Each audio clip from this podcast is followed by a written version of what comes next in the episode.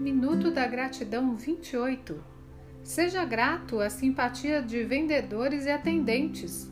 Quando alguém nos atende bem, significa que está dando o seu melhor e dignificando o seu trabalho, além de demonstrar respeito por nós, clientes, que fazemos o seu serviço ser necessário.